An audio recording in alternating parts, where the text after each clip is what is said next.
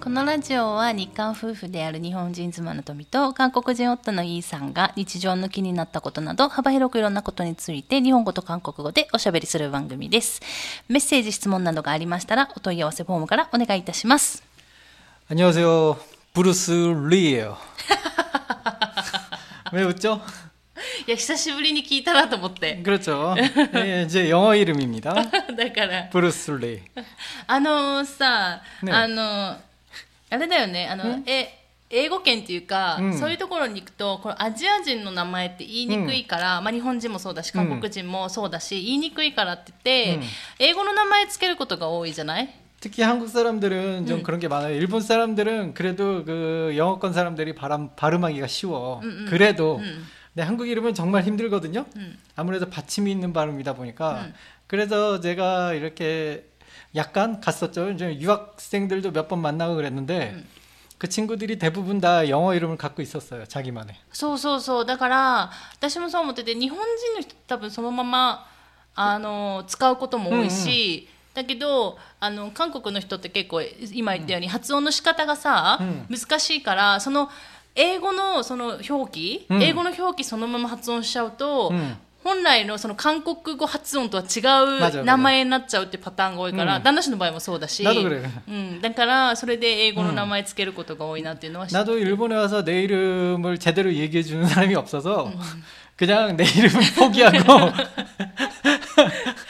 そう ね。旦那 근데 さんあた、多分私も、あんまちゃんと発音できない気がする。 그치. 어. 토미짱도 내 이름을 발음을 제대로 못하니까 그냥 내 이름 그냥 불리는 거 포기하고. うん、そうそうそう。 그렇다고 내가 요즘 방송에서 이 그냥 이 한마디로 하잖아. 이게 되게 이상하거든 나 나름의 대로. 어. 안 이상합니까? 그냥 이 이라고 하는 게 それは 그냥 ね 이예요. 이러면 이 정말 이상해요. そう、多分でもそれはう、ん日本人の感覚だうとん別に大丈夫。 아하. そこがちょっとやっぱ違くて、あのー韓国の人ってさ、名字がすごい少ないじゃん。日本に比べて。 음. 名字が少なくてで名前も、うんまあ、名前はいろいろあるけど、ん名字がおこう少ないせいでどうしても同姓同名 음. が、あのー多くなっちゃうからかわからないけど、その、名字だけで読むって基本的にないじゃん。 없죠. 무슨 회사에서 무슨 직책이 있다면은 음. 제가 뭐 이 과장이라면 이 과장 이렇게는 불러도 下の名前まくくで、あ、じゃあその下の名前まで、その、なんだろう、 음. そうそうそう、だから、あ違う違う、間違えた。そ の、だ 무슨 얘기가 から、 하고 싶으세요? だから、ちょっと、 음, 이렇게 날 헷갈리게 할 겁니까? あ、だダンスがちょっとへっかり です。あの、だから、名字だけでう、んその、呼ぶことがない例えば、うん今言ったみたいに、課長とうかん、主任とか、社長とかう、んだったら、その名字つけてうん、例えば、キム社長とかうねん、イ社長とかうん、言うけれども、 음. 普通の、なんだ、一般的な、その、同じ同期とかう、んわからないけど、まあ、うんそういう時呼ぶ時に、名字だけでキムさんとか、うんイさんとか呼ぶことってないよね。 그러니까 일본에서는 이렇게 그 왜 친구들끼리도 음. 왜 중학교나 고등학교 친구들끼리도 묘지만 부른다든지 그러니까 성만 부른다든지 아니면 조금 친해지면 이름을 う 부르잖아요. ん。 한국엔 그렇지 않아요. 한국에서 그러니까 친구들끼리 성만 부르면 굉장히 이상한 일이 발생합니다. そうそうそう。 그런 문화가 일단 없고요. うん、そうそう。うんだから、友達とかでもなん、その名字だけ呼ぶっていうのは基本的になくて、うんみんな下の名前でね、あだ名つけたりとかうんすることもあるし、フルネームで呼ぶっていうことが多いよね。 음, 차라리 플레임이나 아니면 그냥 이름만 ああ、名前だけね。ううん。 이름만 부르는 건 많아요. 그래서 저도 처음에 그 제법 처음에 일본에서 이제 친구들이 생긴 다음에 왜 성을 부른다는 게 나는 한국 사람 감각으로서는 되게 이상한 거거든. 음. 그래서 일본 사람들의 성을 가르쳐 줬는데 나는 성을 무시하고 이름만 외우고 이름만 냅다 불러댔죠. うん。 근데 지금 와서 생각해 보면은 아 성부터 시작해서 이름으로 가야 되는데 。そうそう、順序的にはね順序的には、こう、名うん名字から始まってう、んちょっと仲良くなったらくれ、まあ、名前とかあだ名とかっていうところになるよね。 근데 나는 이제 그런 과정 다 무시하고 그냥 이름으로 그냥 갔죠. 그래도 외국 사람이니까 그런 걸 신경 안 쓰니까. うん、そうそう 어, そう。 근데 한국 사람 입장에선 그게 너무 좀 자연스럽고 당연했어. 이름을 이름으로 부르는 거, 성으로 부르는 건 도저히 한국 사람으로서는 그냥 뭔가 그게 더 이상해. うん。 음. そうそうなので結構だからあの、旦那氏を知ってるその日本人の人って結構名前でさ「イーさん」って呼ぶことない 많지, 많죠. 本当に 많아요. 本当に仲良い人だけあの下の名前でお呼ぶことあるけど 그게 저 같은 경우는 이제 저를 이라고 부르면 나도 이상해서 이- 이름을 가르쳐 줍니다. うん、 근데 발음을 못해요. うん、 그 사람이 뭐라고? 계속 다시 물어요. 그래서 그냥 제가 포기하고 그냥 이라고 부르세요. 라고 제가 포기해서 그렇게 합니다. あそういうこともあるよね、ううんんうんいや旦那氏の場合はさ名前が別に、 음. なんか正確なその発音じゃなければなんとなくはさ別にできるくないだから 그... それが若干旦那氏的には違うんだよ本当名前的には多分全然違うんだろうけど 그 일- 일본 그 일본에 있는 발음상으로는 내 이름을 제대로 말했다라고 생각을 하겠지만 응. 듣는 내 입장에서는 내 이름을 완전히 틀리게 말하고 있어요, 다들. そうそうそうそうそう そう 그렇기 때문에 아이 이게 그 사람이 나를 불러도 나? 뭐 이런 느낌이라서 나 부른 거야? 뭐 이런 느낌? 그래서 그냥 그냥 차라리 응. 성은 일본어에도 있는 발음이니까 그냥 이라고 합니다. うんそうですよ 근데 이 한 글자로 불리는 게 참 어색해요. 어색합니다. うん、 음, それが韓韓国人の感覚的にねだからちょっと不自然だよね、 음, でもなんか日本人的に言えば、うんでもその別に名字だけで呼ぶことはマジだ全然なんか変じゃな 그나마 い 여기가 시골이라서 이제 한국 뭐 주변에 한국 분들이 없잖아요. うん、 그러니까 나랑 같은 성을 갖고 있는 사람이 없, 없어서 다행인데 저기 오사카에는 뭐 한인 한인 그런 모여 있는 그런 곳에 코리아타운 가면은 이제. 코리아타운 같은 데 가면은 얼마나 이 씨들이 많을 거예요. 네, 아, 이상 그러면 네 네 네 네 여기저기서 네 하고 다 그럴 거겠네. 可能性はある ね、うん 그렇다고 그 사람들이 이름을 다 일일이 일본 사람들은 뭐 어떻게 할 수가 없을 것 같아요. うん 굉장히 어렵습니다. そ 발음. うそうそうそうそれはあるね、うん多分キムさんパクさんイーさんぐらいは多くない 음, 김이박, 음. 김이박이라고 하죠. 음. 가장 많아요. そうこの辺はちょっと多いのでやっぱりどうしてもねだから韓国では結構フルネームかもしくは下の名前で言うことが多くて、 음, 그래서 그냥 저를 부를 때는 편하게 블루스라고 부르면 돼요. えいや 이게 내가 일본에 처음 올 때부터 난 블루스라고 하는데도 이상하게 그냥 다들 이, 이라고 부르더라고. 브루스, 내 이름 브루스라고. 違います 다들 い 브루스라고 いで 안 お願い 불러줘. しますいい で 블루스예요. なんでさブルースにしたの 아, 이게 제가 옛날에 호주에 있었잖아요. うん、 호주에 있을 旅行で 때 ね 뭐 그래도 뭐 여행으로 갔지만 어떻게 좀 지내게 됐죠. 네. 거기서 이제 행글라이딩 탄 건 아시죠? うんうんうん 거기 이제 클럽 사람들이랑 클럽 사람들이랑 다 같이 친해지는데 아무래도 이름을 말해야 될 거 아니에요. 제가 풀네임을 말합니다. 그럼 다들 내 이름을 다 발음을 못해서 어 이래요. 그럼 이, 이 미스터리 미스터리 하다가 うん 어떤 한 사람이 거기 행글라이딩 탈 때 팬티만 입고 있는 아저씨가 하나 있었어. 왜 이- 그래서 화제 중 화제 인물 중 하나였는데 そんな人いたの、 어 있었어. 이 사람은 え 왜 パンツ一丁でうんハングライダー乗ってたの、 음.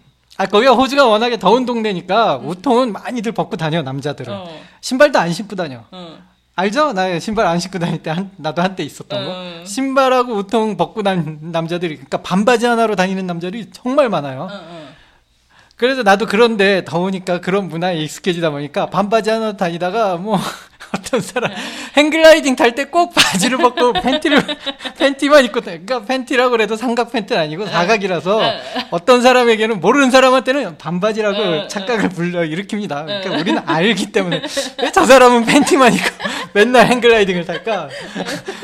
그건 의문이었는데 클럽 사람들도 다 같이 의문이었지만 아무도 그걸 물어보지 않았어요. それはオーストラリアの人だったの 응. うん、 음. 거기 애들 거기 현지 사람 아 거기 있는 그 클럽 사람들 다 오스트리아 사람들이고 음. 나만 한국 う 사람이었어 んうん、 그래서 거기 있는 그 팬티 아저씨가 내 이름을 가르쳐 줄까 갑자기 블루스 이러는 거야 그때부터 클럽 사람들한테 나는 블루스가 됐어요 ああそうなん だ 그래서 나는 블루스리라고 あ 그 ー 내가 멋대로 지은 게 아니라 그 누군 그 팬티 아저씨가 지어준 이름입니다 あーそうなんだ、ねえほら日本語のさ名前でさ、あどっか中国の人のさ俳優さんでさ、ブルース・リーっているじゃんえっとソンリョンじゃなくて、うんソンリョンじゃなくて誰だっけ 제키 참 あジャッキー・チェンじゃない人もっと昔の人えっとなんかあの黄 아뇨! 色い黄色아いあの 이소룡이죠 その人イソリョン 음. 아, 한국어 발음으로 이소룡인데 일본어로 ジャ 뭘까요? ッキー・チェンは 성룡. 아, 제키찬이 아마 성룡이고 응. 이소룡은 이소룡이 블루스리야? わかんないけど あの昔の人あのー黄色いさ、あうん多分黄色いあれだったよね超有名な人ジャッキー・チェンの他にさ 음. 超有名な人いるじゃん、 토미짱이 지금 검색을 하고 있죠. うん、 그, 그 중요한 문제입니까 이거? いやわかんないけどいやなんかカプチャギすごい気になって 아, 갑자기 예, 빨리 진행해 주세요. 검, 네. 에, 타자 자- 굉장히 느려요. ジャッキー・チェンはなんていうの 작, ジャッキー・チェンのあ、うんそうだね 음. イソリョンだ 아 일본어 발음으로 레이 시오롱 시오롱 지가- 저- 저- 저. 시오롱? 違う違う違う日本の名前だとブルース・リーなの、 아 일본어 이름으로도 브루스리야. 음, 음,でイソリョン 아 이소룡은 아무래도 서양권에서도 굉장히 유명한 사람이기 때문에 음, 음. 아 그래서 그 팬티 아저씨가 나를 브루스라고 했, 했을 수도 가무스- 있겠네요. 어, 서- 서- 리 리. そうそう、うん一緒じゃん、 음, 성이 성 쓰는 방법도 완전 나랑 똑같은 성을 쓰네요. そうそうそうそうそう、へえだからね私は旦那氏がそうやって、 음. あの冗談っていうかあの自分はこれぐらい強いぞって適当になんかいつもそういう風なさあの錯覚というか妄想してるじゃないだからそれ 아 야래 야래. それでそれで나 나는 뭐う 모서꾼입니까? んそうなんかそれで自信満々だから、うんその当時は多分体力もあり余ってただろうし、 아 그때는 굉장히 체력이 뭐 엄청났을 そう 때죠. そうだ からそうやって、まあ、まあ覚えやすいようにもあるけど、まあ、そういうなんか印象付け的にそうやってやったのかなと思って、 아니에요, 아니에요. 제, 제 이름은 다 역사가 있습니다. あそうなんだ 제가 뭐 뭐든지 다 그러는 사람이 아니에요. えそうなのモダンのサ 그렇습니다. ラミじゃない 뭐든지 그런 사람 아니에요. あそうなんだ、 예. あそっかジャッキーちゃん 응, は、 응, ソンヨン 응, 성룡 한국어 이름은 이소룡 다음 음. 세대. うーん 응, そうなんですよだからもう、今 응, 日はちょっとまた違う話しようと思ってたけど、うん今日名前の話になっちゃうけどさ、 응. あのこのだから 다 中 그런 거 아니겠어? そう まあいつも大体そんな感じなんだけど、このだから名前もその中国の人の名前うんがやっぱ違うわけよ、うんだから今みたいに、うん日本だと例えばさっきのブルース・リーはブルース・リーで、うん韓国ではイ・ソン 응, リョン、 이성룡, うん、で 이소룡, イ・ソーリョ ンイ・ソーリョンってなるし、ジャッキー・チェンはまたソンリョンリョンって言ってまた違うから、 다들 룡룡이 들어가요. うん、龍が入うん入るね、うんでそれでなんかだからすごいうん最初誰なんだろうっていつも思ってたの。 응, し多分今もパッて聞いてわからないうんことが多いから、うんそのなんか日本での名前がうん必ずしも海外で同じじゃないんだなっていうのはすごい思った。 그렇죠. 그러니까 아무래도 이제 여- 그 영어가 좀 대중화된 시대잖아요. 지금이 세계적으로 그러다 보니까 아무래도 조금 유명해지면 좀 약간 영어권 사람들이 알아듣기 쉬운 이름들을 만드는 것 같아요. うんうんうん、だ 느낌이 그래. からなんか中国の人の名前はそんな感じ、うん 음. 이룡 발음 외국 사람은 굉장히 힘들어요. うん難しいと思う私もできないと思うし、 그러니까 そうで、でもな日本人の人の名前は結構、あのそのままで発音することが多いけど、うんでもあの韓国の人の名前って基本3文字じゃん 그렇죠. だから3文字に慣れてるから、うんそれ以上の名前とかつけると、うんなんかちょっとなんか変に感じるのかわかんないしあの 이상한 건 아닌데 자연스럽지가 않아요. 이상하진 않아요. 자연스럽. 그러니까 이름이 한 글자 있는 사람을 부를 때는 한 글자를 더 넣어서 꼭 두 글자를 맞추는 습성이 있어요. 한국 사람은. そうそうだからあのフルネームで3文字が多いじゃん。 음. フルネーム3文字が基本で、で、だから名字が1文字でしょ、うんで、名前2文字でつけるパターンが多いじゃない、だから、でも日本人ってさ、結構長かったりするじゃん。 이름이 굉장히 길어서 힘듭니다. そうそう。 음. で、それで私の名前も下の文字は3文字だから、 음. なんか、私今トミーって言ってるけど、うんこれも結局本当はあるのよ。もう 全然違う名前があるんだけど、ん呼びやすいようにみんながトミートミーって言うから、トミーになってるだけで。 음. 토미짱이 한국에 왔을 때는 네. 한국 사람들은 긴 이름 부르는 거 굉장히 힘들어합니다. そうそうそう。 이름 무조건 두 글자여야 해요. そうそうそう。だから、なんかそれで私の名前、みうんトミっていうふうにみんな言ってるから、うん旦那さんもトミちゃん、トミちゃんって言ってるし、うんうんなんかね、お母さんとかお父さんもみんなトミって呼んでるっていう、うん友達とかね、 그렇죠. みん な。 그러니까 토미짱도 토미짱이 되기 위해서 그런 과정을 겨- 거쳤잖아요. 그래서- 제가 브루스가 되기 위해서 그런 과정을 거쳤다는 거죠. 옛날에. うん 아, 소란다. 그럼요. 저도 네. 처음에는 제 이름으로 그대로 소개를 하던 시절이 있었어요. 음. 음. いやでも本当難しいと思う。うんだからただからそのあの日本でもさどうしても旦那氏は外国人だから、うんあのーなんだっけあの英語表記するじゃない 네. でもさ絶対ほぼほとんどの人読めないじゃん 음, 음. 難しいから。 그렇죠. だからだから私のカタカナで書いてたりとかしないといけないけど、じゃあカタカナで書いててちゃんとした発音できるかって言ったら絶対できないじゃん。 그렇죠.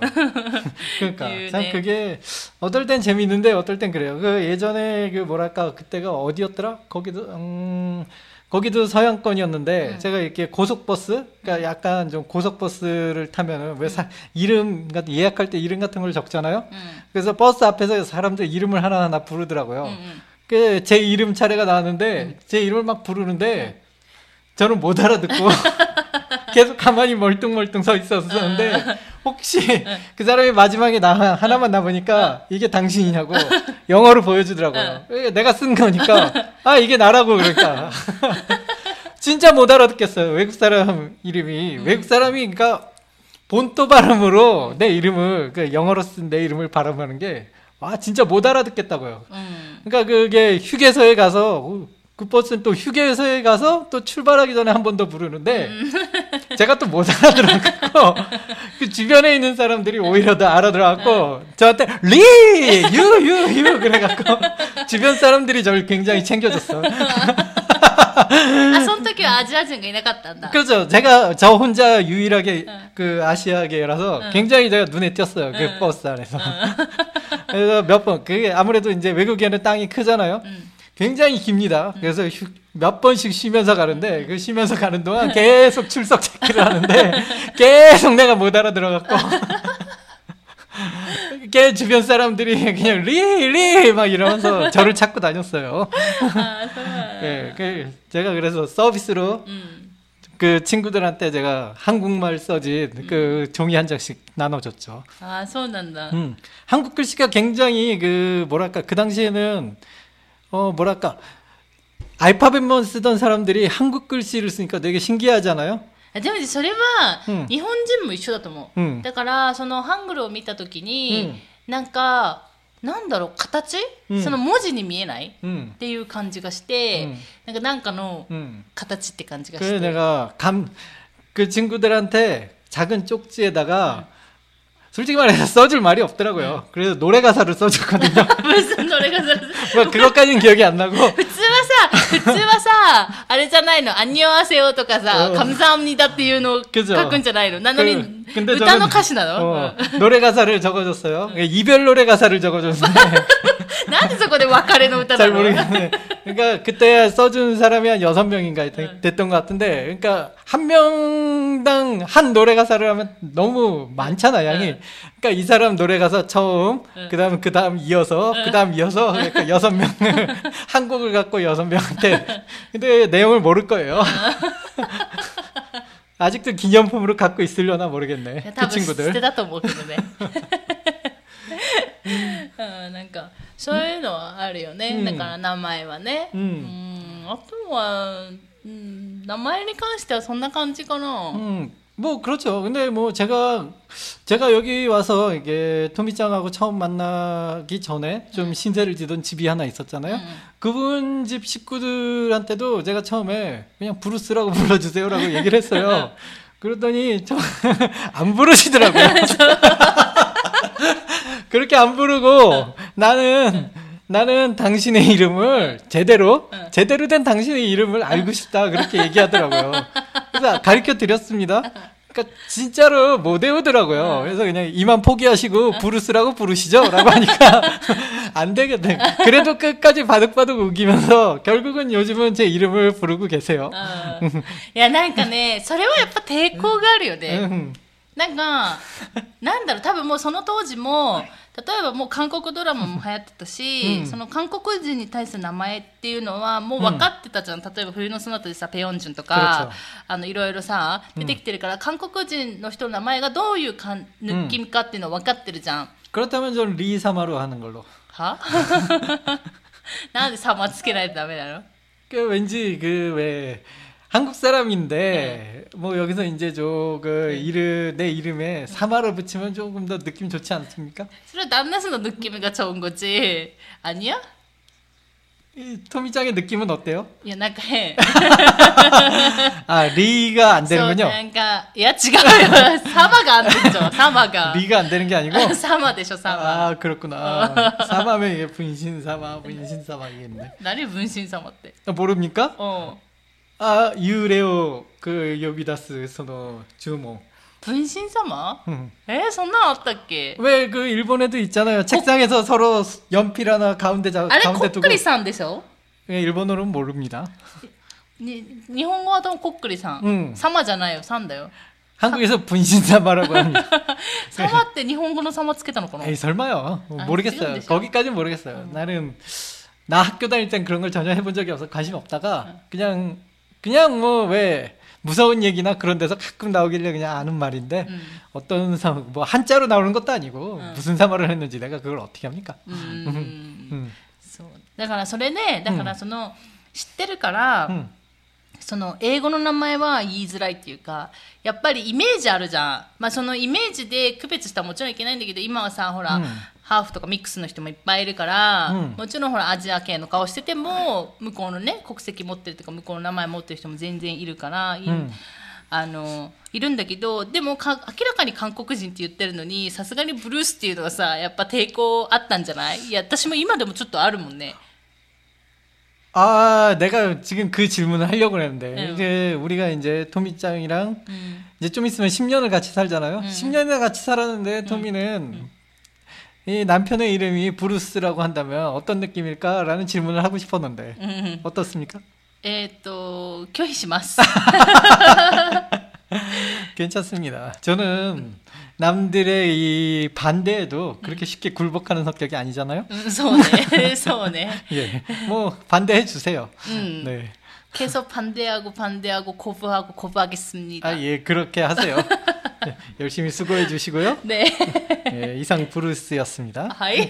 もう終わりますか 아, 뭐 할 말이 더 계십니까? いや、ないんですけど、ほら、今 제가 日の 이 ほら、プチ韓国語。 아, 부칙한 꼬고 브루슬리 이스 멋있다. 何言ってるのそれ韓国語じゃないじゃ ん。ちょっと変なこと教えないでよ。